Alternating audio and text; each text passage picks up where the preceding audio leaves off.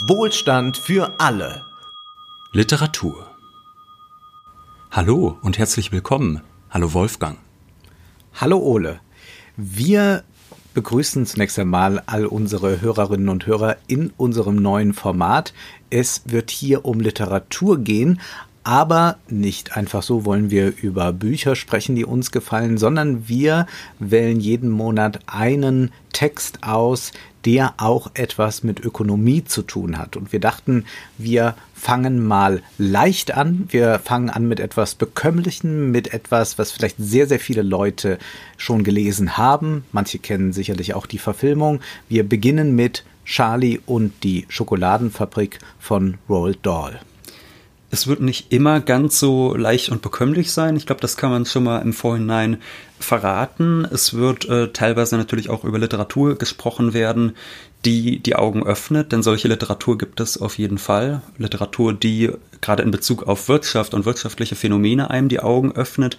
Es wird aber auch über Literatur gesprochen und ich glaube, wir können gleich zu Beginn sagen, dass da diese Erzählung eher zugehört, mhm. die äh, doch ideologisch wirksam sein soll in unserer Gesellschaft. Ja. Und ich finde, es gibt ein ganz schönes Zitat von Siegfried Krakauer, Filmkritiker ähm, des frühen und mittleren 20. Jahrhunderts. Und der hat Filme ideologiekritisch analysiert, so wie du es ja auch in der Filmanalyse tust.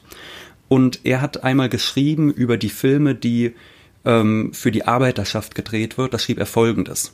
Das Publikum setzt sich gewiss auch aus Arbeitern und kleinen Leuten zusammen, die über die Zustände in den oberen Kreisen resonieren. Und das Geschäftsinteresse fordert, dass der Produzent die gesellschaftskritischen Bedürfnisse seiner Konsumenten befriedige. Niemals aber wird er sich zu Darbietungen verführen lassen, die das Fundament der Gesellschaft im geringsten angreifen. Er vernichtete sonst seine eigene Existenz als kapitalistischer Unternehmer. Ja, die Filme für die niedere Bevölkerung sind noch bürgerlicher als die für das bessere Publikum, gerade weil es bei ihnen gilt, gefährliche Perspektiven anzudeuten, ohne sie zu eröffnen und die achtbare Gesinnung auf den Zehenspitzen einzuschmuggeln. Und wir werden heute sehen, genau zu solchen Werken gehört auch Charlie in die Schokoladenfabrik, wenngleich es kein Film, sondern ursprünglich ein Roman ist, von dem es aber auch sehr berühmte Verfilmungen gibt. Da werden wir Zum vielleicht Beispiel die von ja. Tim Burton genau. mit Johnny Depp in der Hauptrolle, die sehr sehenswert ist, aber auch eigentlich all diese Implikationen hat, über die wir heute sprechen wollen. Ja, manches sogar noch verstärkt, muss man sagen. Ja. Äh, du hast jetzt gerade das zitiert, was wird da eingeschmuggelt? Äh, beim Kinderbuch kann man sehr gut davon reden, denn erst einmal geht man davon aus, naja, ein Kinderbuch äh, will Kinder unterhalten, will sie ein bisschen ablenken, ihnen Freude bringen und all das. Sicherlich kann das dieses Buch auch so und das hat es auch getan. Du hast es ja auch in jungen Jahren gelesen, hast du mir erzählt. Roald Dahl ist, muss man sowieso hinzufügen, der populärste oder einer der populärsten britischen Autoren überhaupt. Äh, seine Kinderbücher sind in mehr als 60 Sprachen übersetzt. 200 Millionen Exemplare sind verkauft worden von seinen Geschichten. 1990 ist er gestorben. 1964 hat er einen Welterfolg mit Charlie und die Schokoladenfabrik und weitere berühmte Kinderbücher folgen, die auch verfilmt wurden. Dann der fantastische Mr. Fox oder äh, Hexen, Hexen, Sophiechen und der Riese vor ein paar Jahren erst verfilmt worden, Mathilda und er hat aber auch Literatur für Erwachsene geschrieben, sehr dunkle Kurzgeschichten und diese dunkle Seite, die ist schon etwas, was wir auch hier immer wieder finden können. Das sind keine Kinderbücher, die einfach nur eine schöne heile Welt zeichnen, sondern da lauert auch viel Abgründiges. Da sind auch immer ein paar Horrorthemen, die aufblitzen. Das ist auch etwas Außergewöhnliches für Kinderbuchliteratur. Es sind teilweise sehr ernste Themen, die aufblitzen, aber das kennen wir auch von anderen. Äh, denken wir zum Beispiel an Astrid Lindgren.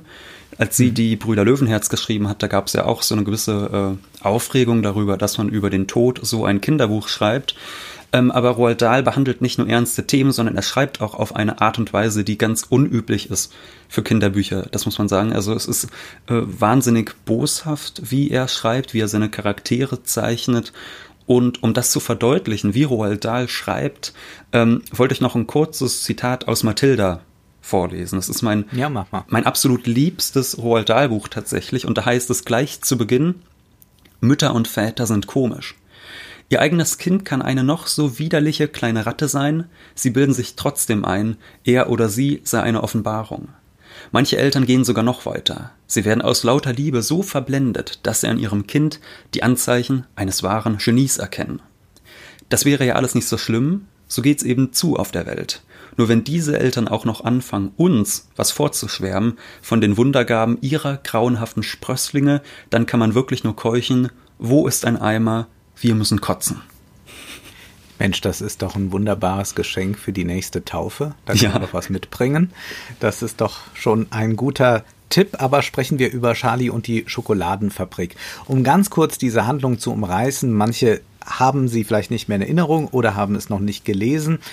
Worum geht es? Es gibt Willy Wonka. Willy Wonka vertreibt eine, er hat eine Schokoladenfabrik. Er vertreibt äh, Schokolade in alle Welt und das ist eine ganz besondere Schokolade. Keine schmeckt so gut, keine äh, ist so ähm, reich an Düften. Äh, kein Unternehmer ist so innovativ wie er. Also er hat da äh, einige Unique Selling Points und diese Schokoladenfabrik aber die ist etwas merkwürdig, denn da gehen morgens keine Arbeiter rein, auch keine raus. Man weiß nicht, wer arbeitet da eigentlich. Seine Arbeiter von einst, die hat er entlassen, angeblich wegen Industriespionage. Also diese Arbeiter haben zum Teil spioniert, haben die Rezepte genommen, sie dann an Konkurrenten verkauft. Und um das zu verhindern, hat er alle entlassen. Die Firma stand still dann plötzlich ging es wieder los. Man weiß nicht, was ist da eigentlich, was geht da vor sich. Nun aber hat Willy Wonka da eine Idee. Er möchte fünf Kinder einladen, dass sie sich diese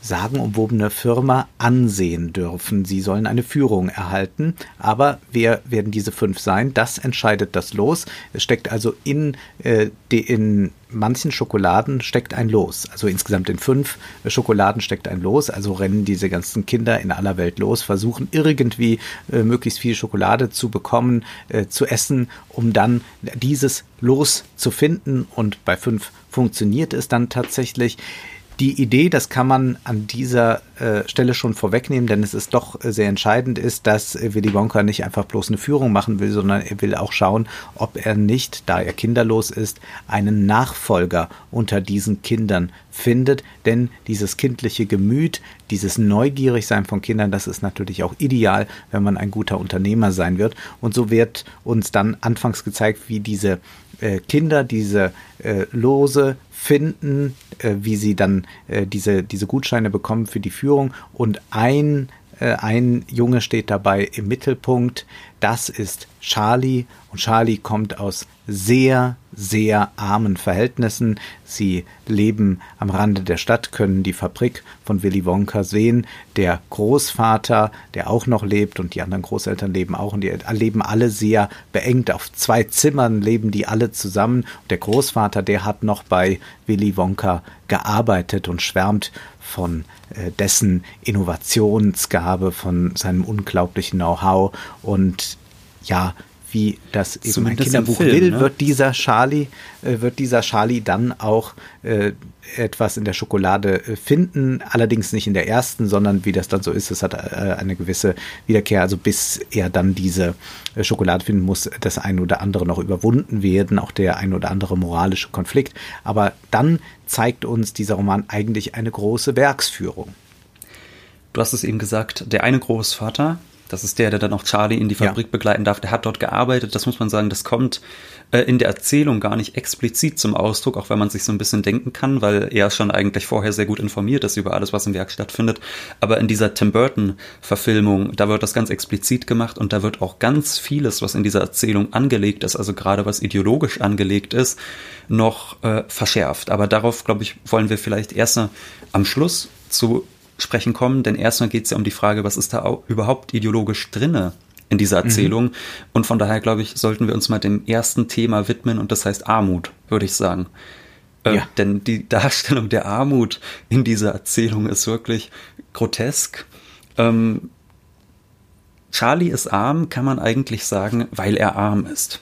Ähm, ja. da, da, gibt es überhaupt keine weitere Begründung. Also es heißt dann, ähm, über die Familie, dass sie sich kein besseres Haus leisten konnten. Und dann steht dort, sie konnten sich nicht einmal ein zweites Bett leisten. Sie waren viel zu arm.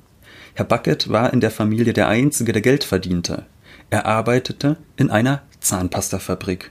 Dort saß er den ganzen Tag und schraubte die kleinen, runden Deckel auf die Tuben, nachdem sie mit Zahnpasta gefüllt worden waren, aber ein Zahnpastatubendeckel-Zuschrauber wird schlecht bezahlt.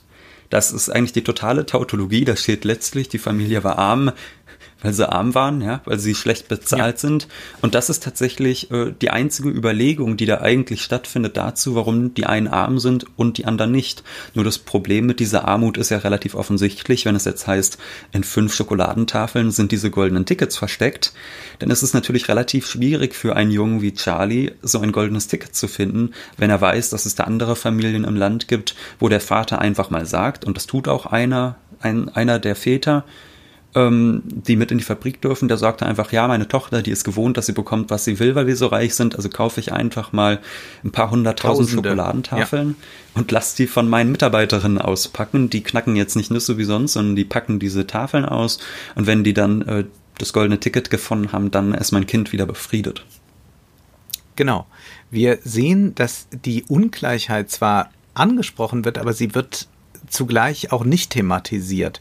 Äh, beziehungsweise was wir hier erleben, ist eigentlich eine Naturalisierung der Verhältnisse, vor allem der Armut. Die sind arm, haben irgendwie Pech gehabt, dass dann auch noch diese Fabrik geschlossen wurde. Da hat dann äh, noch jemand seinen Job verloren. Aber es ist eben so, dass Leute, die Zahnpastatuben zudrehen, nicht nicht besonders gut bezahlt werden und dann muss man damit auch leben und äh, das wird dann eben kontrastiert durch Willy Wonka.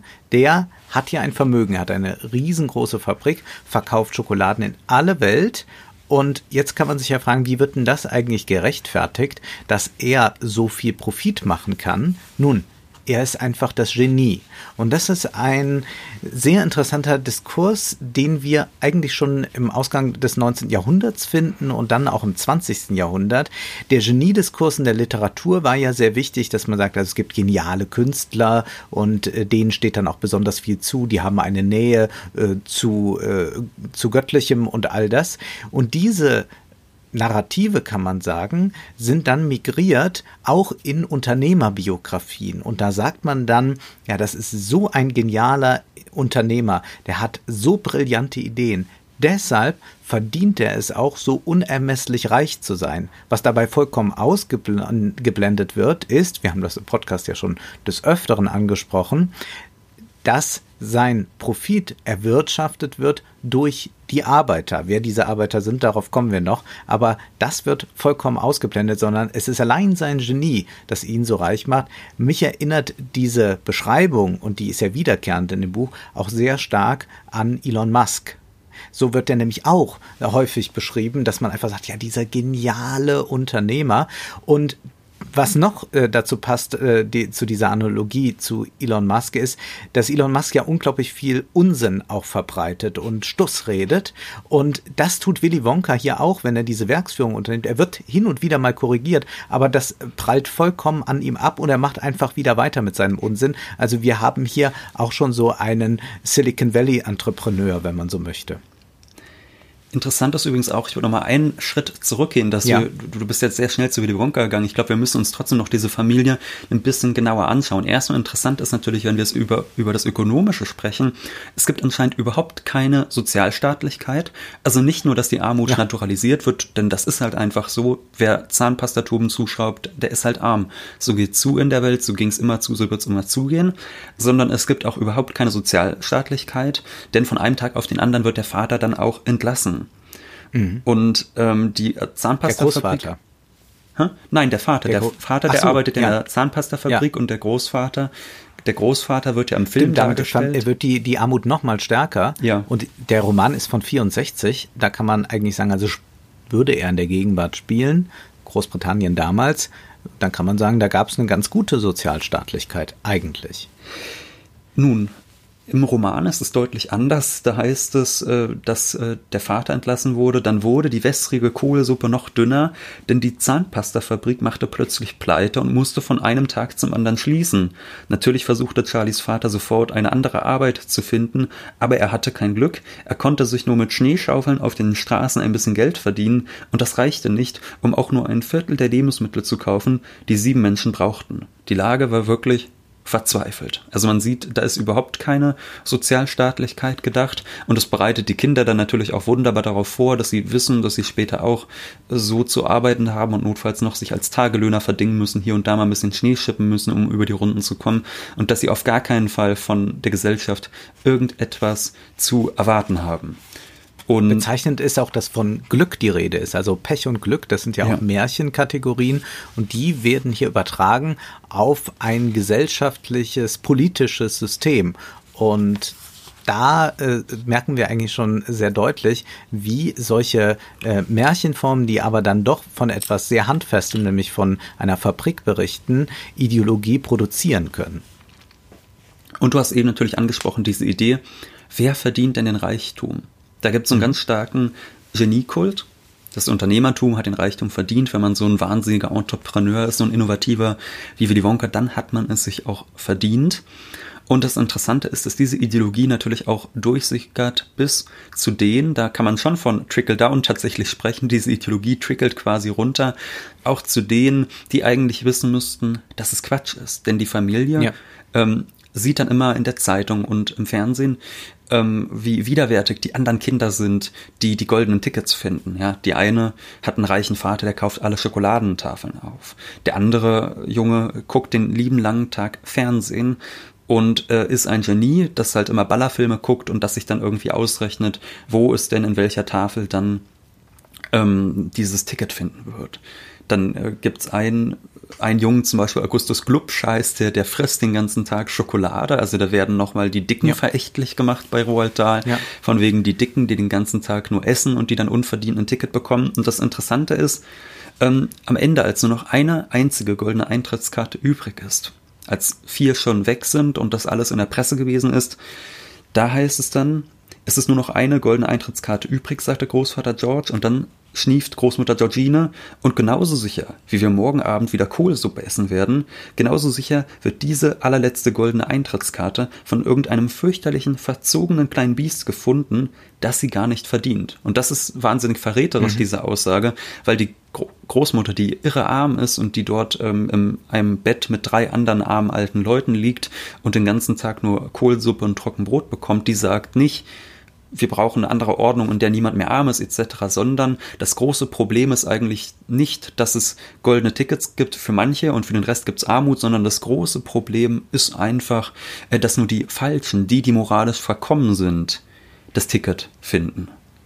Und moralisch verkommen sind die, so kann man die nämlich alle rubrizieren, die dort gezeigt werden, die anderen vier Kinder, die gierig sind. Ja. Also Gier wird hier als etwas äh, moralisch sehr fragwürdiges betrachtet und das ist auch etwas, was man ja häufig finden kann in einer konservativen Kapitalismuskritik, dass man sagt, das System ist doch eigentlich ganz prima, aber diese Gier, das ist doch mhm. was Böses. Das geht ja bis hin dann zu auch einer linkskonservativen Kapitalismuskritik, wie man sie in Wall Street von Oliver Stone erleben kann. Auch da wird die Gier als das Problem dargestellt. Dabei muss man in gewisser Weise Gordon Gecko recht geben, ja, Gier ist gut, also Gier ist das äh, ist die Logik des Systems, aber die diese Gier liegt im System begründet und nicht in äh, dem Menschen, äh, der jeweils dann da als Akteur auftritt. Schauen wir uns äh, doch mal ganz kurz das noch äh, literaturhistorisch insofern an, als ich dachte, der Roman ist von 1964, da kam er raus. Wie ist denn das eigentlich zu der Zeit in Ostdeutschland? Und ich äh, kam da auf einen interessanten Zusammenhang. Und zwar gab es in der DDR, aber auch generell in der Sowjetunion, aber bleiben wir mal bei der DDR-Literatur, eine große Bewegung hin zum Produktionsstück. Das heißt, Produktionsprozesse, die industrielle Produktion, also die, das sozialistische, fortschrittliche Wirtschaften, sollte ideologisch an die Zuschauer gebracht werden. Also sollten die Theaterautoren solche Stücke schreiben. Beispielsweise Erwin Strittmatter hat das getan oder auch Heiner Kippert. Man könnte jetzt viele Namen nennen, die, glaube ich, nicht mehr sehr bekannt heute sind. Und dort werden dann auch mitunter äh, Freudestrahlen Traktoren begrüßt, die endlich kommen und jetzt die große Agrarreform bringen. Das sind alles nicht so besonders interessante Stücke, also nur historisch interessant, aber jetzt keine Stücke, die ich groß empfehlen kann. Aber es ist eigentlich sehr schön. Wir erleben hier so was Ähnliches. Es ist ein Produktionsstück in Form eines Romans, der uns erzählt, wie eigentlich diese besondere Schokolade entsteht und wir machen dann diese Werksführung durch. Warum finde ich das bemerkenswert? Weil das sonst nicht stattfindet. Es ist tatsächlich etwas sehr Sozialistisches, Produktionsprozesse zu zeigen. Wir haben das auch in Filmen so gut wie nie. Slavoj hatte mal darauf hingewiesen, wenn wir Fabriken in Filmen sehen, dann ist es höchstens noch bei Bond, äh, wo äh, Drogen abgepackt werden irgendwo. Das hat schon fast was Kriminelles, wie das auch bei äh, äh, Wagners Ring ist. Auch da findet die Arbeit äh, im Verborgenen, im Dunkeln statt. Und hier bekommen wir als Leser mit diesen fünf Kindern zusammen die Tür geöffnet und dürfen einmal äh, schauen, wie so ein Produktionsprozess stattfindet. Denn tatsächlich ist die Produktion etwas, was gerade in der westlichen fortschrittlichen Welt äh, ziemlich unsichtbar geworden ist, was manche dazu veranlasst hat, von Ende, vom Ende der Arbeit zu sprechen. Aber wir haben ja gerade mit Blick auf die Fleischindustrie oder auch mit Sachen wie in Fox, äh, was in Foxconn, äh, bei Foxconn passiert, gesehen, nee, nee, die Arbeit ist nicht verschwunden, äh, sie wird uns nur nicht gezeigt oder diese Firmentore sind fest geschlossen. Ich würde aber vielleicht eins noch sagen, und zwar, du hast ja eben angesprochen, dass das ein sehr sozialistisches Motiv ist, den Produktionsprozess zu zeigen. Und das stimmt mhm. auch, aber das war, muss man auch sagen, nicht immer so. Also wenn wir an das äh, Kino der 20er Jahre zum Beispiel denken, da finden wir ähm, Filme wie zum Beispiel Berlin Sinfonie einer Großstadt, in der wird der Produktionsprozess ganz exzessiv gezeigt. Ähm, wir aber sehen, Ruttmann ist auch eher ein linker äh, Regisseur, würde ich sagen. Ja, ja, Oder? das stimmt wohl. Aber zum Beispiel meinetwegen ein konservativer Film wie Metropolis. Also Metropolis wird ja fälschlicherweise immer wieder als so ein progressiver Film gedeutet, aber es ist ja eigentlich das genaue Gegenteil. Äh, Metropolis ist ja, auch wenn es um eine Revolte oder Revolution oder wie auch immer geht, ist ja. es ja eigentlich so, dass am Ende die Revolution zurückgedrängt wird, dass keine neue Gesellschaftsordnung entsteht, sondern am Ende von Metropolis heißt es ja, Mittler zwischen Händen und Hirn muss das Herz sein. Das heißt, auf der einen Seite sind immer noch die äh, Idioten, die an den Maschinen stehen, auf der anderen Seite sind immer noch die klugen Unternehmer und die müssen sich jetzt mit ein bisschen Herzen ein bisschen besser verstehen, das muss vermittelt werden und damit wird der Konflikt beiseite gelegt. Das ist ja, was wir bei Metropolis sehen. Das ist ein sehr, sehr konservativer Film, das sieht man auch in der Symbolik, also es gibt eine wahnsinnig religiöse Symbolik, von der Metropolis gesättigt ist und trotzdem können wir dann noch den Produktionsprozess selbst sehen, auch wenn das vielleicht mhm. was Karikaturistisches ja. irgendwie hat, ja. aber es ist noch da und das verschwindet dann ähm, später, würde ich sagen, erst aus dem Unterhaltungskino. Also ähm, dass eigentlich äh, eher noch vielleicht die Nazis und die Sowjets ähm, den Produktionsprozess zeigen, aber dass im US-amerikanischen Unterhaltungskino, das dann ähm, tonangebend wird international, dass dort dieser Produktionsprozess tatsächlich verschwindet. Ja, außer Chaplin natürlich. Ja. Aber Chaplin ist ja auch Linker. Ruttmann übrigens nicht. Äh, Ruttmann hat sich dann doch 33 äh, sehr schnell arrangiert mit den neuen Verhältnissen in äh, Deutschland, habe ich gerade noch nachgesehen. Ähm, aber das könnte sein. Zumindest ist es erstaunlich, dass man eigentlich etwas wählt hier, was nicht besonders gut zu einer literarischen Form zu bringen ist. Also Produktionsprozesse zu zeigen als Slapstick im Film oder sowas, das kann funktionieren, aber man kennt nicht allzu viele Romane, die wirklich nur in der Fabrik spielen und dass daraus so viel entsteht, dass es einen so großen Unterhaltungswert hat.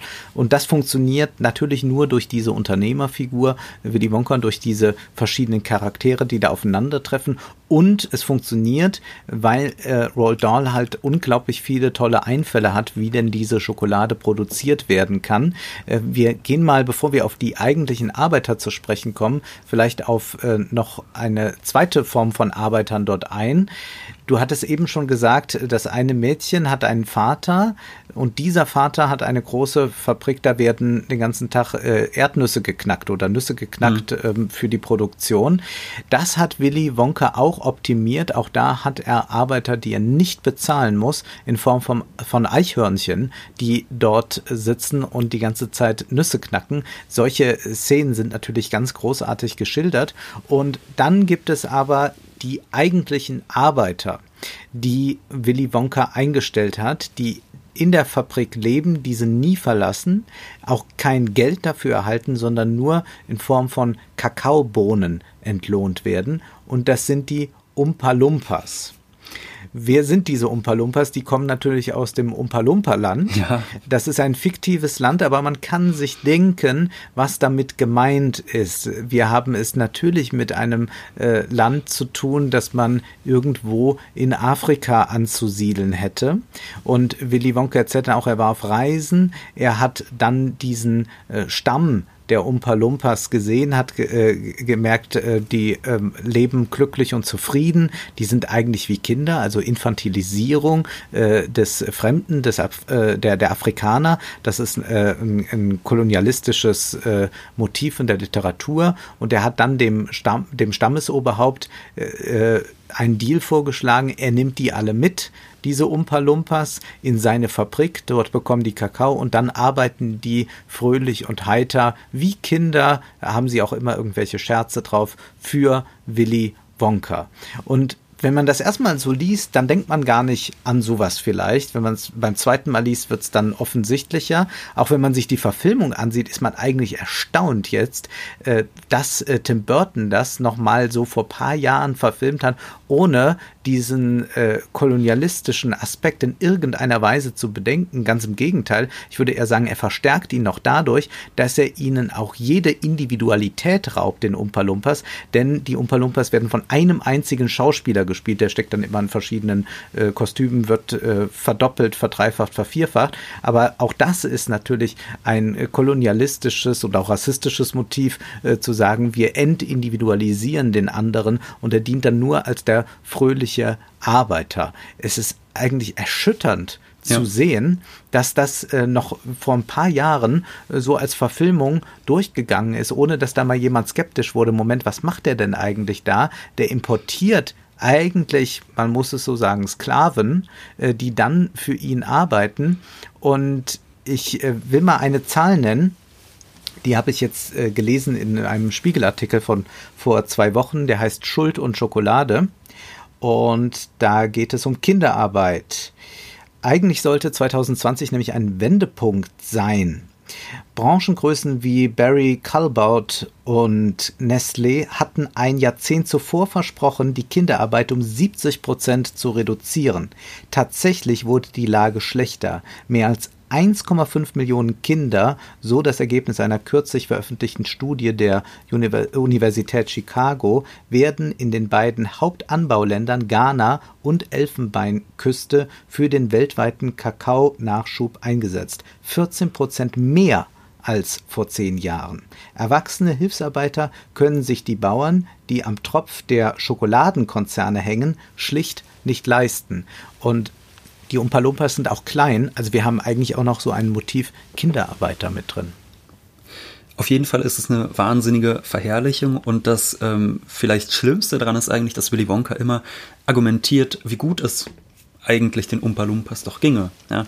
ja? Also er sagt, die wollen gar nicht aus der Fabrik raus, denn draußen ist es so kalt und die sind ja eher so äh, schön warme Temperaturen gewöhnt. Von daher hält das gut äh, mollig in der Fabrik, damit die sich wohlfühlen, damit die auch gar nicht mehr raus müssen, so dass es auch gar nicht zu Spionage kommen kann. Und äh, da ist wirklich, da wird wirklich so getan, als wäre es die reinste Freude, bei ihm in der Fabrik arbeiten zu dürfen. Du hast auch gesagt, es gibt viele rassistische äh, Motive, die dort immer wieder auftauchen. Man muss aber auch sagen, sie erfüllen noch eine zweite Funktion. Also erstmal ist es diese mhm. Funktion als Arbeiter und übrigens nicht als Arbeiter in dem Sinne, wie wir es sonst verstehen. Also wir kommen ja oft von Marx her und sprechen vom Arbeiter als dem doppelt freien Lohnarbeiter dass man sagt, ja. das ist der, der politisch frei ist, der nicht mehr äh, der feudalen Herrschaft untersteht, der nicht mehr Leibeigener ist, sondern der moderne Arbeiter ist eigentlich Arbeiter im Kapitalismus, der sich aussuchen kann, wo er arbeitet da ist hier überhaupt keine Rede von. Das ist also eigentlich eher noch etwas sehr, sehr Regressives, was wir hier sehen können. Beziehungsweise wir können hier eigentlich sehen, dass auch wenn der Kapitalismus scheinbar auf freier Lohnarbeit basiert, es doch immer ein Außen gibt, ein Außen, was dann in Form der Umpalumpas importiert wird. Und selbst nachdem es ins eigene Land geholt worden ist, wo man bestimmte arbeitsrechtliche Bestimmungen hat, die eigentlich nicht verletzt werden dürfen, selbst dann geht man mit diesen Menschen noch um wie mit Vieh. Und das können wir auch heutzutage sehen, dass mhm. immer wieder Arbeiter aus dem Ausland reingeholt werden. In deutschen Fleischfabriken kann man das zum Beispiel sehen, die dann dort kaum besser als das Vieh behandelt werden. Also es ist doch mhm. ein, ähm, könnte man sagen, Roman, der einem die Augen öffnen kann, der das aber eher verherrlicht, muss man, glaube ich, ganz ja, klar sagen. Ja. Aber zusätzlich zu dieser ersten Funktion als Arbeiter haben die Umpa Lumpas noch eine zweite Funktion. Und da würde ich sagen, sie nehmen die Funktion ein, die in der antiken Tragödie der Chor einnimmt.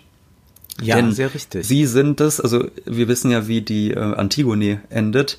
Da ja. hält dann ja auch der Chor nochmal die Ansprache und erklärt quasi die Verfehlungen des Königs etc. Und so ist es ja auch hier, tritt, tritt dann der Chor der Umpalumbas auf und die singen dann muntere, lustige Lieder. Die sind auch wirklich sehr lustig geschrieben. Ähm, und äh, sie treten auf und machen sich darüber lustig, über die Kinder, die nämlich, das muss man sagen, der Fabrik zum Opfer fallen. Denn Willy Wonka will ja, das haben wir schon am Anfang erklärt, einen Nachfolger oder eine Nachfolgerin finden. Und deshalb ja. stellt er den Kindern Fallen. Er weiß, es gibt den dicken Augustus Klubsch, der immer Schokolade isst. Und was macht der Augustus Klubsch gleich im ersten Raum, wo ein großer Schokoladenfluss ist, äh, will er daraus trinken, fällt rein und wird eine Röhre hochgesaugt und das weg und in einem anderen Raum gibt's ein Kaugummi. Und das eine Mädchen kaut so gerne Kaugummi und die kaut den dann aber zu lange, obwohl er ihr sagt, dass sie damit aufhören sollen, dann verwandelt sich in eine riesige Blaubeere. Also diese gesamten Kinder haben, haben wir ihre, immer das Motiv der Gier. Genau, da haben wir die Gier, die moralische Verfehlung quasi. Und deshalb muss man auch sagen, dieses äh, Zitat, was ich vorhin vorgelesen hatte von Roald Dahl aus Mathilda, wo es dann heißt, gibt uns einen Eimer, wir müssen kotzen, wenn wir solche Eltern hören, lässt es erstmal so klingen, als wäre das ein sehr amoralischer Autor. Und in der Art und Weise, wie er über seine ähm, Figuren schreibt, schreibt, könnte man das auch erstmal denken. Tatsächlich ist der Roman wahnsinnig moralistisch, denn es sind diese reichen, schnöselhaften Kinder, die alle der Fabrik zum Opfer fallen, die alle quasi auf die Fallen reinfallen, die Willy Wonka ihnen stellt. Und es gibt nur mhm. einen, der standhaft bleibt und das ist eben Charlie. Und die Umpa Lumpas haben dann quasi noch die Funktion des griechischen Chors, der dann den Kindern, denen dieses Buch vorgelesen wird oder die es vielleicht auch selbst lesen, nochmal erklärt, warum diese Kinder böse waren und es verdient haben, von der Röhre weggesaugt zu werden oder sich in eine große Blaubeere zu verwandeln. Zum Beispiel singen die dann Das kommt davon, wenn man nicht folgt und einsam durch die Gegend strolcht. Nun fragt ihr wohl, ist das gerecht? Ist denn Veruschka wirklich schlecht? Und hat sie das, was sie erduldet, tatsächlich ganz allein verschuldet? Sie ist doch solch ein wilder Besen, nicht gleich von Anfang an gewesen. Wer hat das Kind denn so verzogen und so verwöhnt und so verbogen? Wie kann Veruschka mit der Zeit zu Eigensinn und Bockigkeit? Der Herr Papa, die Frau Mama, die waren gleich zu Anfang da. Die ließen alles so geschehen. Dergleichen kann man öfter sehen. Drum ist es richtig, wenn die beiden dasselbe wie Veruschka leiden. Also Eltern, Kinder werden jetzt hier kollektiv bestraft für schlechte Erziehung, obwohl das Kind ja eigentlich jetzt gerade beantwortet wurde, dafür nichts kann. Es sind die Eltern, aber trotzdem muss das Kind mit dran glauben. Also eine äh, große Unbarmherzigkeit wird in diesen doch recht heiteren Chören äh, zum Ausdruck gebracht und im Film wird das ja so als Popmusik dann dargeboten. Ja. Ähm, wo du es aber gerade sagst, die Eltern werden mitverantwortlich gemacht, das stimmt. Und da kam mir tatsächlich auch genau bei diesem Lied, also das wäre auch das gewesen, was ich zitiert hätte, kamen mir zwei Assoziationen. Erstens zu Margaret Thatcher, denn wir sehen ja, ja in diesem Roman, es gibt eigentlich keine gesellschaftlichen Zusammenhänge. Also warum die einen reich und die anderen arm sind, das kommt nicht vor. Also da ist überhaupt gar kein grundlegendes minimalsoziologisches Verständnis eigentlich dabei äh, Roald Dahl. Gleichzeitig aber ist es so, dass die dass er schon versteht, aha, so ein Kind ist nicht, wird nicht einfach böse, sondern es wird durch seine Eltern geprägt. Und da musste ich erstmal an Margaret Thatcher denken. Denn Margaret Thatcher, mhm. es gibt ja diesen berühmten Ausspruch von ihr, dass es keine Gesellschaft gäbe. There is no such thing as society. Und dann heißt es weiter, there's only individual men and women. Und was dann gerne weggelassen and? wird, ist der letzte Zusatz, ja. and there are families. Und es gibt Familien. Und das ist das, was wir hier unglaublich gut sehen können, ähm, dass tatsächlich Gesellschaft nicht gedacht wird. Also es gibt keine Gesellschaft, aber es gibt zumindest Individuen und es gibt Familien. Das war die eine Assoziation, die ich hatte bei diesem Lied. Und die andere Assoziation war dann bei mir noch der Struffelpeter. Das ist ja. eigentlich, was die Umpalumpas singen, das ist eigentlich exakt wie beim Struffelpeter. Den kennen ja sicherlich auch noch einige aus so ähm, Kindheitstagen. Das sind ja auch sehr gruselige Geschichten, die da passieren. Ein Junge, dem die Daumen abgeschnitten werden, ein Mädchen. Die körperliche das Züchtigung spielt ja, ja, eine immense Rolle hier. Ja. Das heißt, äh, die Kinder werden dann natürlich jetzt nicht äh, gleich äh, abtransportiert irgendwo hin oder zu Mehl verarbeitet. Nein, was passiert mit diesen Kindern? Die werden dann irgendwann wieder gerade gebogen am Ende oder die, die Dicken wieder dünn gemacht und die Kleinen wieder groß. Aber das sind körperliche Züchtigungen, von denen hier erzählt wird. Also die werden dann wieder lang gezogen, da wird das und das mit denen alles gemacht. Also wir haben hier nochmal ein ganz starkes Plädoyer für eine körperliche Züchtigung, wirklich wie man das aus dem Struffelpeter kennt. Das ist ganz äh, erstaunlich. Bleibenden wie das aber so schön lanciert wird durch äh, so pittoreske Stories und Anmutungen in, in den Beschreibungen, dass man äh, gar nicht diese Brutalität so stark zu erkennen scheint beim ersten Blick, wie das äh, beim Struwwelpeter der Fall ist, wo ganz klar ist, ach Gott, da werden jetzt wirklich Finger abgeschnitten mit bleibenden Schäden, aber auch bei Roald Dahl muss man sagen. Es ist jetzt nicht so, dass die Kinder dann ähm, wohlbehalten wieder aus der Fabrik rausströmen, mhm. sondern der eine, der wird ganz klein geschrumpft, der muss dann wieder in die Länge gezogen werden und leider ist am Ende dann drei Meter lang. Das sagt Willy Wonka nur, ach, würde einen guten Basketballspieler abgeben. Ähm, das ja. eine Mädchen wird ja zur Blaubeere und die wird dann ausgepresst und ist dann halt blau-rot, als sie aus der Fabrik rauskommt und wird auch immer so bleiben. Das erinnert dann wirklich an den Struwwelpeter. Da gibt's ja eine Geschichte und das ist vielleicht noch die progressivste Geschichte des Struwwelpeters, wo die Kinder einen schwarzen Jungen auslachen. Und dann mhm. kommt der Nikolaus und sagt ihnen, dass es falsch sei, den schwarzen Jungen auszulachen. Und dann steckt er sie ins Tintenfass und sagt so, und jetzt müsst ihr auch damit umgehen, ähm, dass ihr jetzt auch so schlecht behandelt werdet. Und, Ach so, ah ja, ja. Und ja. da musste ich auch sehr stark dran denken, an, an diese Geschichten, an diese moralistischen Geschichten, die wir im Struffelpeter finden. Und ja. das ist, glaube ich, auch das, was uns vielleicht nochmal gut zu diesem Feld der Familie führt. Das hatten wir. Ja, denn die ja. arme Familie ist natürlich die, die moralisch am höchsten steht. Ja. Und das ist ein typisches Motiv der Trivialliteratur. Das findet man äh, Ende des 19. Jahrhunderts, Anfang des 20. Jahrhunderts. Also wirklich diese Romane, die äh, viel gelesen werden, äh, Kurz Maler und, und, und. Das sind alles äh, immer Bücher, die zeigen, wenn sie Armut zeigen, sie in einem idealisierten Sinne. Man ist zwar bitterarm, aber die Kesselchen äh, auf dem Herd, die pfeifen lustig ihr Lied und solche Bilder werden dann immer gezeichnet und äh, alle sind ganz respektvoll und nett zueinander und herzensgut. Das ist etwas, äh, was übrigens Peter Handke äh, sehr schön äh, kritisiert hat und auch persifliert hat in seinem Buch Wunschloses Unglück, also ein österreichischer Schriftsteller, der über ähm, den Freitod seiner Mutter geschrieben hat und er beschäftigt sich dann damit, dass ähm, äh, seine Mutter ähm, immer diese Trivialliteratur gelesen hat und dass bei ihnen zu Hause aber eben keine Kesselchen gesungen haben, sondern die waren einfach arm. Und das kann man eigentlich hier auch sehr gut in der Schilderung sehen, wie äh, über überliebenswürdig diese arme Familie miteinander umgeht, während bei den anderen äh, große Kälte, großer Egoismus vorherrschen. Das sehen wir bei äh, Roald Dahl auch in anderen Romanen, bei Mathilda zum Beispiel. Die Familie Mathildas ist relativ wohlhabend. Der Vater verkauft Autos und äh, zieht seine Kunden so übers Ohr, dass er sehr, also sehr große Gewinne einfährt und auch da herrscht die große Kälte.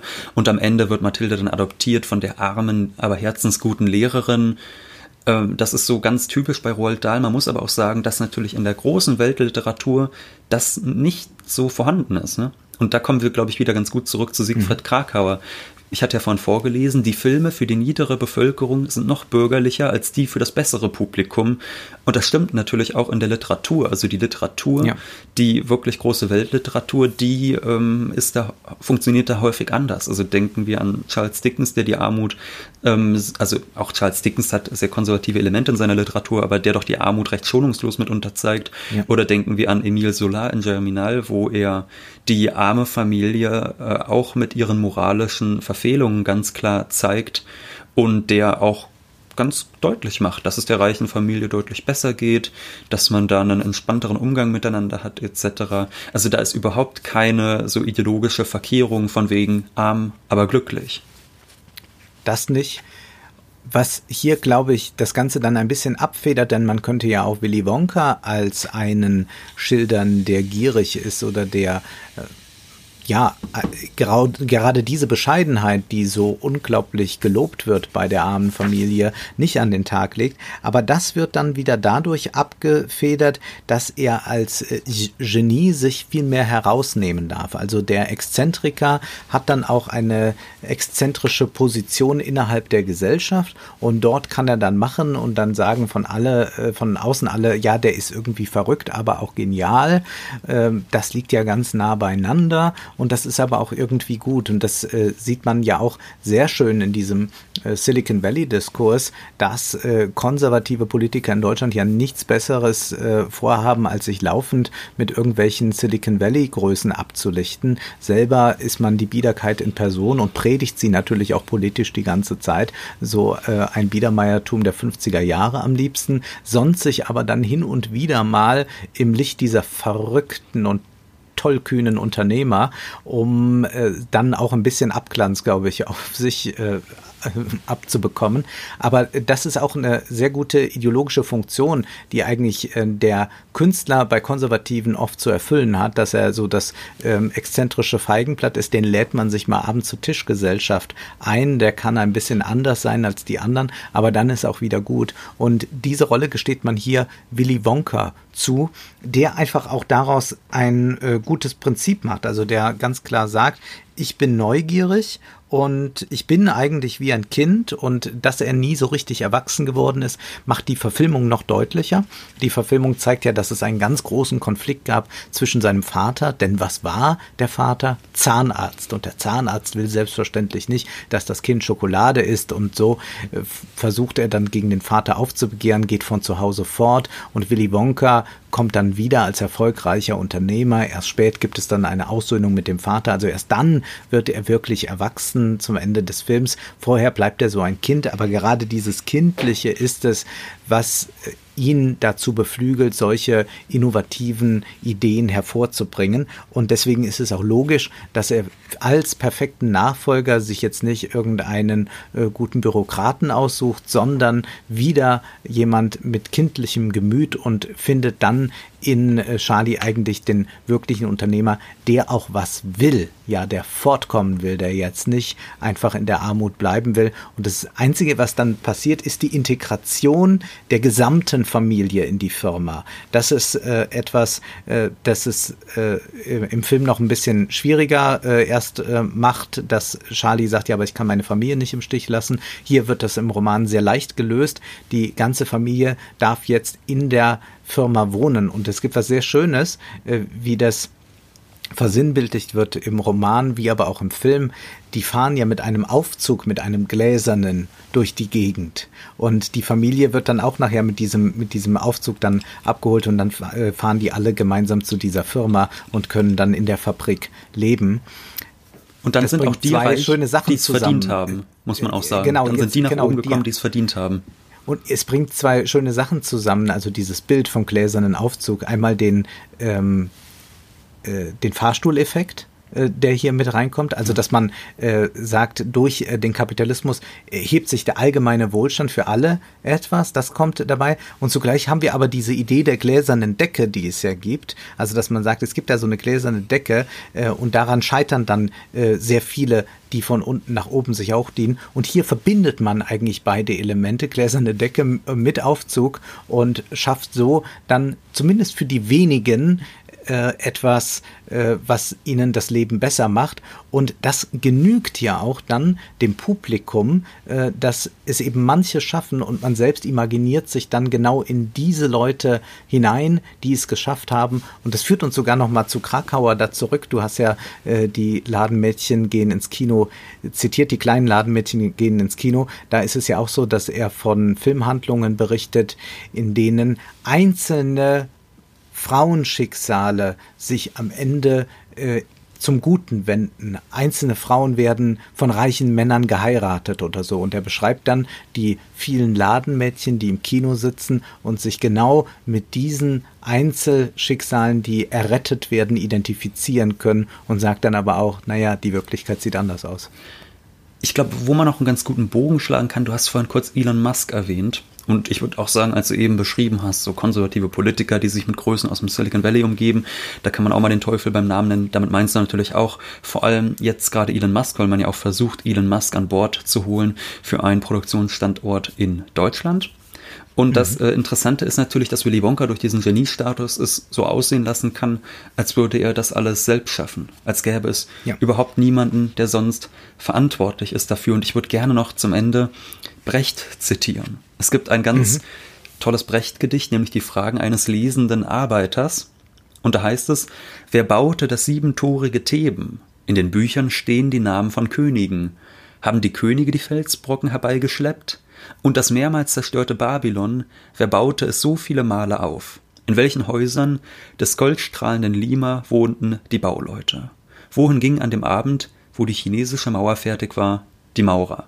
So heißt es dort. Also wir sehen das in der Weltgeschichte eigentlich immer diejenigen, die wirklich produktiv sind, die tätig sind, die das große Werk vollbringen, dass die unsichtbar bleiben und hinter einigen großen Namen verschwinden. Und das können wir auch bei jemandem wie Elon Musk natürlich sehen, aber auch bei Willy Wonka. Bei dem wird das ganz und wer absurd baute eigentlich diese Schokoladenfabrik. Fabrik. Und vor allem, äh, es wurde noch behauptet, äh, dass im Erfindungsraum, da darf niemand rein, da durfte noch nicht auch nur ein einziger Umpa-Lumpa auch nur rein, wird dann beschrieben äh, bei Charlie und der Schokoladenfabrik. Das heißt, es wird wirklich so getan, als hätte dieser Mann alles alleine geschafft.